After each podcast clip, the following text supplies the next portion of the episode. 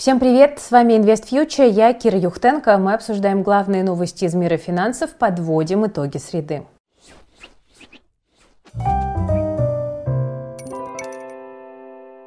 Ну что ж, друзья, мы видим, что российский рынок наслаждается позитивным, кажется, трендом, несмотря на то, что происходит вокруг. Там даже заявление господина Лаврова о том, что ядерная война вполне реальна, э, не останавливает рост российских бумаг. Хотя, казалось бы, да, что может быть хуже и страшнее. Нет, мы видим, что индекс Мосбиржи а, закрывается на новом недельном хае, индекс РТС вблизи двухнедельного своего максимума, а, при этом растет объем торгов, максимальные уровни за апрель он показывает, и, в частности, в фокусе роста сегодня были бумаги IT-компаний, главе с ТКС, которую недавно лишь продавали на новостях о том, что Олег планирует, изба- планирует избавиться от своей доли. Но сейчас мы видим, что идет абсолютно обратная история. И, наверное, один из э, моментов, который подтолкнул IT-сектор в том числе наверх, это новость о том, что ЦБ ограничивает продажи расконвертированных депозитарных расписок. Это уменьшает э, давление, а такие расписки, как вы понимаете, были у многих компаний российских из IT-сектора. Из компаний, которые продавали активно, это Мечел Прев, там есть ожидание того, что дивиденды могут быть ниже первоначальных прогнозов. Но в целом, да, российский рынок э, чувствует себя очень даже хорошо и крепко. А, сегодня была интересная очень новость о том, что а, Московская биржа рассматривает а, вероятность запуска отдельного стакана для нерезидентов. Об этом заявил Борис Блохин в рамках эфира на канале «Газпромбанк Инвестиции». Он заявил, что сейчас российский биржевой рынок исключительно локальный. Раньше 50% занимали нерезиденты, а суммарно на физлицы нерезидентов приходилось около 90% всего объема торгов. Сейчас только лишь резиденты клиенты, да, это управляющие компании, профучастники, юридические и физические лица. И Борис Блохин заявил, что обсуждаются возможности и наработки, которые поспособствуют совершению сделок нерезидентами друг с другом. Э, обсуждается идея с отдельным стаканом для нерезидентов. Хочется для всех участников дать технологическую возможность торговать. Конкретика будет появляться в ближайшее время, рассказал Борис Блохин. По факту это и есть то самое разделение на офшорный и оншорный рынок, о котором мы говорили в отдельном ролике. Вы можете посмотреть его. Э, там очень подробно эту тему мы рассматривали. Ну и тут у многих возникает вопрос, если будет отдельный стакан для нерезидентов, э, кто в этом стакане будет покупать? Ну, скорее всего, наверное, это либо какие-то российские институциональные инвесторы, либо, возможно, это как раз будет опция для фонда национального благосостояния применить э, предназначенные для покупки российских бумаг деньги. Ну, в общем, я думаю, что найдут тех, кто будет покупать. Э, но в целом э, интересная такая-то новость, которая заставляет задуматься. Ну, так или иначе, мы видим, что рубль держится, пара доллар-рубль держится ниже 73, евро-рубль чуть выше 75. Российская валюта продолжает укрепляться на фоне пониженного импорта. А, ну и мы видим, что в целом-то доллар, допустим, на мировом рынке, наоборот, обновляет максимумы. Там 103, по-моему, пункта индекс доллара. Ожидается заседание ФРС, на котором ставка будет повышена. Да, это все дает опору американской валюте, но не по отношению к российскому рублю. У него свои вводные на данный момент, которые рубль поддерживает поддерживают. Друзья, из-за санкций многие иностранные сервисы приостановили работу в России, и многие компании сегодня ищут отечественные альтернативы. Недавно с этим столкнулась и наша команда, команда Invest Future. Потребовался менеджер паролей, с которым мы точно не потеряем доступ к данным. И здесь нам помог Passwork. Это сервис для совместной работы с корпоративными паролями. В Passwork можно создавать специальные сейфы, так называемые. Информация в них зашифрована и хранится на выделенном сервере. А правами отдельных пользователей управляет здесь администратор.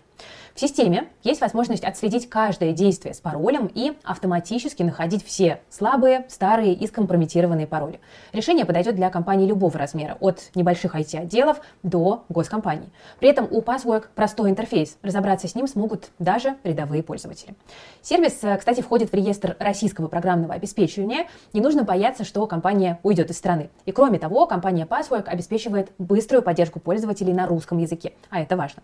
Если вам нужно регулярно регулярно проводить аудит безопасности, хранить корпоративные пароли или отслеживать доступ к своим ресурсам, Passwork станет отличным решением. Друзья, переходите по ссылке в описании, чтобы оценить его лично. Идем дальше. Конечно, сегодня в фокусе внимания э, поставки российского газа. «Газпром» полностью приостановил поставки газа болгарской компании «Булгаргаз» и польской PGNIG из-за неоплаты в рублях. Об этом российская компания сообщила в своем телеграм-канале, вы не поверите. И э, на фоне приостановки поставок цена газа в Европе взлетела более чем на 10%. Э, Болгария и Польша заявляют, что это нарушение условий контракта и э, что они будут требовать возмещения убытков, но российская сторона здесь непреклонна. На самом деле есть ощущение, что э, вот эта вся история с поставками газа за рубли, за евро, это какая-то все больше, знаете, пиар-история, потому что, ну, по факту, российской экономике это не так уж принципиально, в какой валюте происходит оплата, и так у нас экспортеры все равно обязаны 80% своей выручки продавать. валютный. Правда, сейчас там уже не в такие сжатые сроки, но тем не менее. Есть ощущение, что это действительно история какая-то такая вот, кто, кто здесь батя. Ну и Россия, да, действительно требует, чтобы платили в рублях. Кстати, Bloomberg вот сегодня написал, что несмотря на мятежные Болгарию и Польшу, счета в Газпромбанке для оплаты российского газа в рублях открыли уже 10 европейских импортеров, и при этом 4 европейских покупателя уже оплатили поставки газа в рублях. Среди них вроде как точно есть, например, Италия. И Bloomberg пишет, что следующая волна расчетов за газ поступит после 15 мая. Всего э, список покупателей российского газа из недружественных стран включает в себя 21 государство. Да, вот как бы 10 уже точно согласились. Э, ну и в целом, мне кажется, что смотреть нужно не на то, кто и как сейчас заплатит, потому что на самом деле, как говорят вот эксперты по э, газовой отрасли, это все не очень принципиально. Там даже та же Болгария и Польша, э, ну да, формально приостановлены поставки газа вот как бы этим юридическим лицам, с которыми были заключены контракты. Но все равно там через них газ проходит. И там той же Германии, судя по всему, Россия не собирается останавливать поставки. То есть там возможны схемы, по которой Германия будет покупать чуть больше российского газа и как бы формально там перепродавать их э, Польше или Болгарии. Это все на самом деле решается. Э, наверное, интереснее именно то, как ситуация будет развиваться в долгосрочной перспективе будет ли э, происходить отказ от российского газа, насколько быстро это будет происходить, будут ли найдены альтернативы, потому что пока их как бы не очень есть. Вот мне кажется, надо на это смотреть все-таки, а не отвлекаться на вот эти вот какие-то локальные разговоры. Кстати, Антон Силуанов, э, министр финансов, э, заявил, что в 2022 году добыча нефти в России может упасть на 17%, а Алексей Кудрин, глава счетной палаты, заявил, что следующие два года для российской экономики будут тяжелыми. Цитата, почти полтора-два года мы будем жить в очень сложной ситуации, и нынешняя ситуация серьезнее, чем 13 лет назад цитата, этот кризис больше, чем кризис 2009 года и больше, чем кризис пандемийный. Вы, мы вышли на новую черту, сказал Кудрин. Он добавил, что Россия потратит э, более 6 триллионов рублей от нефтегазовых доходов на поддержку экономики в текущем году.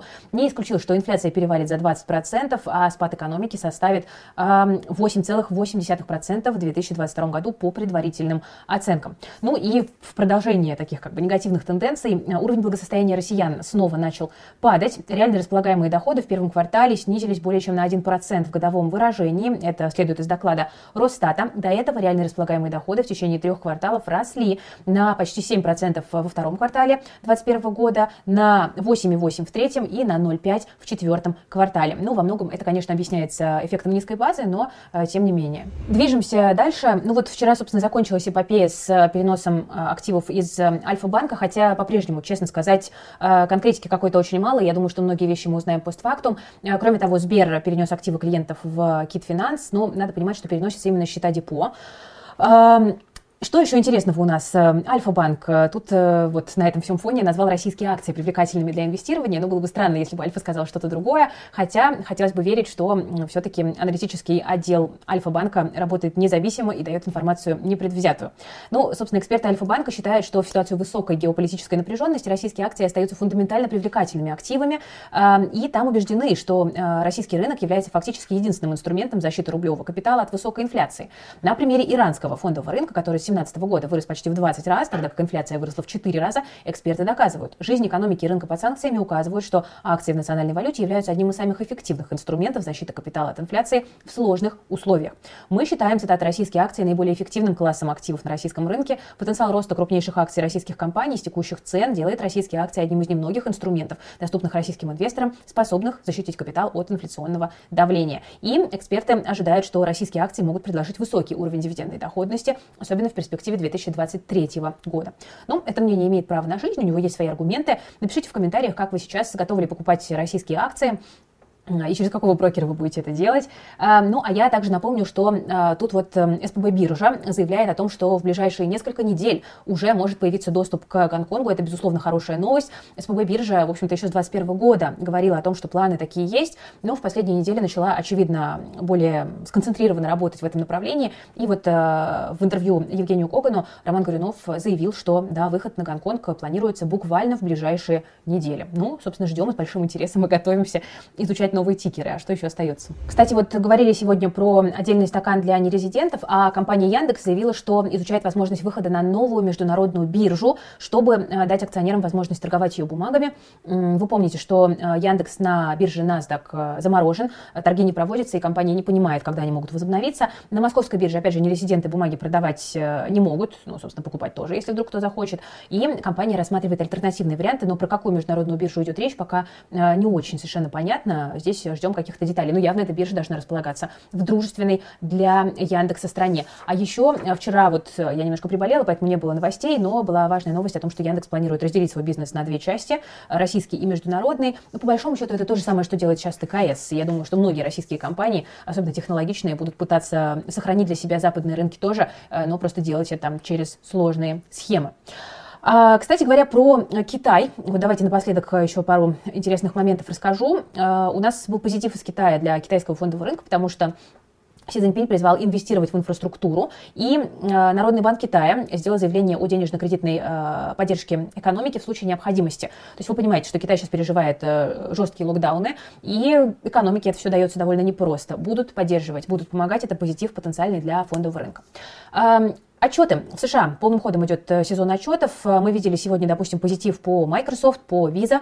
Акции прибавляют, там больше 5%. Хорошие, сильные отчеты компании показали. Эм, Alphabet э, акции падают, потому что компания показала чистую прибыль и выручку ниже прогнозов впервые с 2019 года. Ну и Boeing тоже распродают. Выручка упала на 8%, чистый убыток вырос более чем в два раза. Ну что ж, друзья, такие у нас немножко разномастные сегодня новости, но мы видим, что событий много, как как-то постепенно включаемся, стараемся следить за тем, что происходит, и не упускать э, новые тренды, как бы оплакивая старые. Да, это тоже неправильно. Зависать в негативе совершенно точно не стоит, но нужно держать руку на пульсе.